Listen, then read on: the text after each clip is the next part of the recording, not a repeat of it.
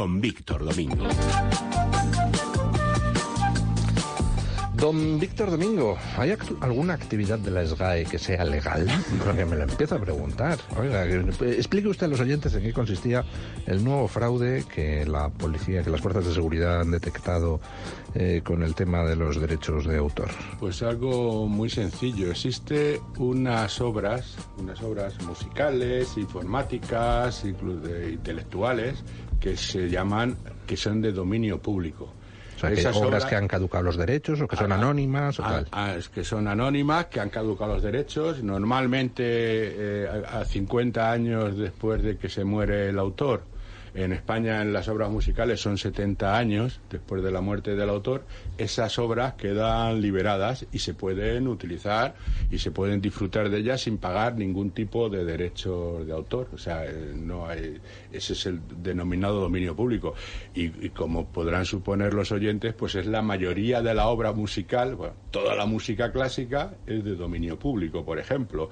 Eh, mucho jazz, mucho swing, bueno, mucho, todo lo que tenga más de 70 años después de la muerte del autor, eso está liberado y se puede utilizar sin pagar ningún tipo de derechos y se puede disfrutar de ello. ¿Qué es lo que hacían ciertos personajes vinculados o supuestamente hacían eh, ciertos eh, personajes vinculados a la Sociedad General de Autores? Pues cogían obras de dominio público y las hacían pues una, un pequeño cambio, le daban un toquecito, les ponían un tariro tariro, por decirlo de alguna manera, y registraban esa, esas obras de dominio público a su nombre, a nombre de sus empresas, como si ellos fueran los autores. ¿Qué sucede? En el momento en que registran esa, ese dominio público a su nombre, quiere decir que, mm, que van, pueden cobrar derechos de autor. Entonces, ¿de dónde salían esos derechos de autor? Y aquí viene la segunda parte del fraude.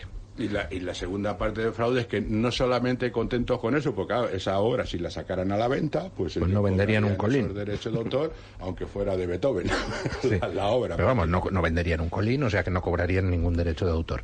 Pero la manera de generar los derechos de autor era... Era, pues, eh, lo que denomina la Fuerza de Seguridad del Estado, la Operación Rueda, era lo que llamaban la rueda de la televisión que en los programas nocturnos estos de las evidentes, de los concursos, de las teletiendas, introducían en determinadas televisiones, prácticamente todas las autonómicas, en A3 Media, incluso la propia Radio Televisión Española, hicieron un circuito para incorporar todas estas obras de... De tal forma que esa obra, que no hubieran vendido nunca, porque era una mera modificación pequeña de una obra de dominio público, llegando a un acuerdo con ciertos personajes de ciertas televisiones, lo metían por las noches y entonces con eso generaban, derechos, de autor, Pero estamos hablando de 100 millones de euros. Estamos hablando de 100 millones de euros. Aquí eh, realmente, bueno, pues esto es una, eh, por decirlo de una manera, no sé si existe la palabra, una una, una, sinvergonzonería. Exactamente. O sea, porque son 100, millones... Y quien realmente han perjudicado... Es a los otros autores. A los propios autores que estaban, esos, esos 100 millones han ido en detrimento de sus legítimos derechos de autor. Claro, porque, porque cogían y a la hora de repartir los derechos de autor, estos decían, uy, fíjate, yo tengo aquí esta música que he añadido un tariro tariro a la quinta de Beethoven y, se ha emitido 200 horas, no como eh, vuestras canciones, que bueno, sí como, se han emitido. Como la mayoría de las televisiones, esto funciona no, no por la música que se emite en sí, sino por porcentajes, pues esto entraba dentro de los porcentajes habituales de las televisiones. Entonces ya sabía las televisiones que tenían que facturar a, a la, a, a GAE pues este tipo de pero claro este dinero salía no ha salido de las televisiones salía de la sociedad general de autores que es la que retribuye los derechos de autor iba pues a estos señores.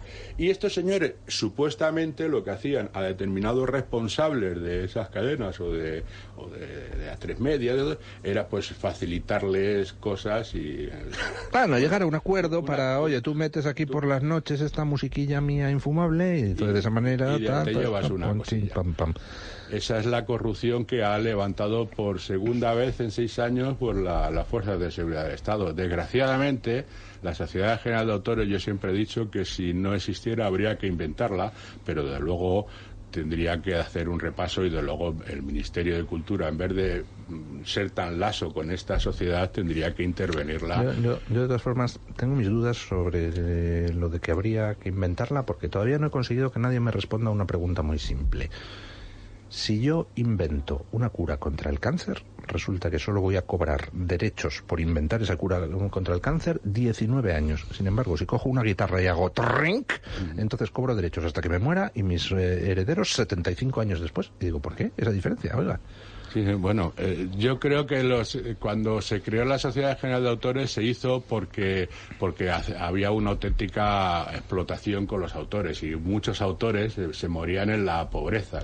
Si Víctor Hugo incluso casi se suicida porque estaba con lo que escribió ese hombre, no, no, no, tenía donde caerse muerto. Entonces, de, de pasar esas miserias a lo que está sucediendo. A estafar 100 millones de euros. A estafar 100 millones, yo creo que hay un hay un punto intermedio. Intermedio que, que, sí que debía haber una gestión de esos derechos de autor, pero que ser una cosa razonable, porque aquí, y nos ha pasado con el canon digital y con todas estas peleas que se han eh, producido, que los derechos de autor, pues eh, se, que son unos, yo creo que son unos derechos legítimos, eh, se han hecho se han puesto en la categoría de derechos fundamentales muchas veces ¿no? Y son unos derechos corporativos legítimos pero corporativos que no tienen más importancia que la que y al final uno entiende por qué ciertos lobbies ponían tanto interés en que el gobierno nos sangrara a través de distintas leyes como por ejemplo el canon digital porque claro luego por un lado está eso, y a continuación inventan la manera de darle la vuelta al sistema para buscar un chollo, como por ejemplo esto de la rueda, y entonces.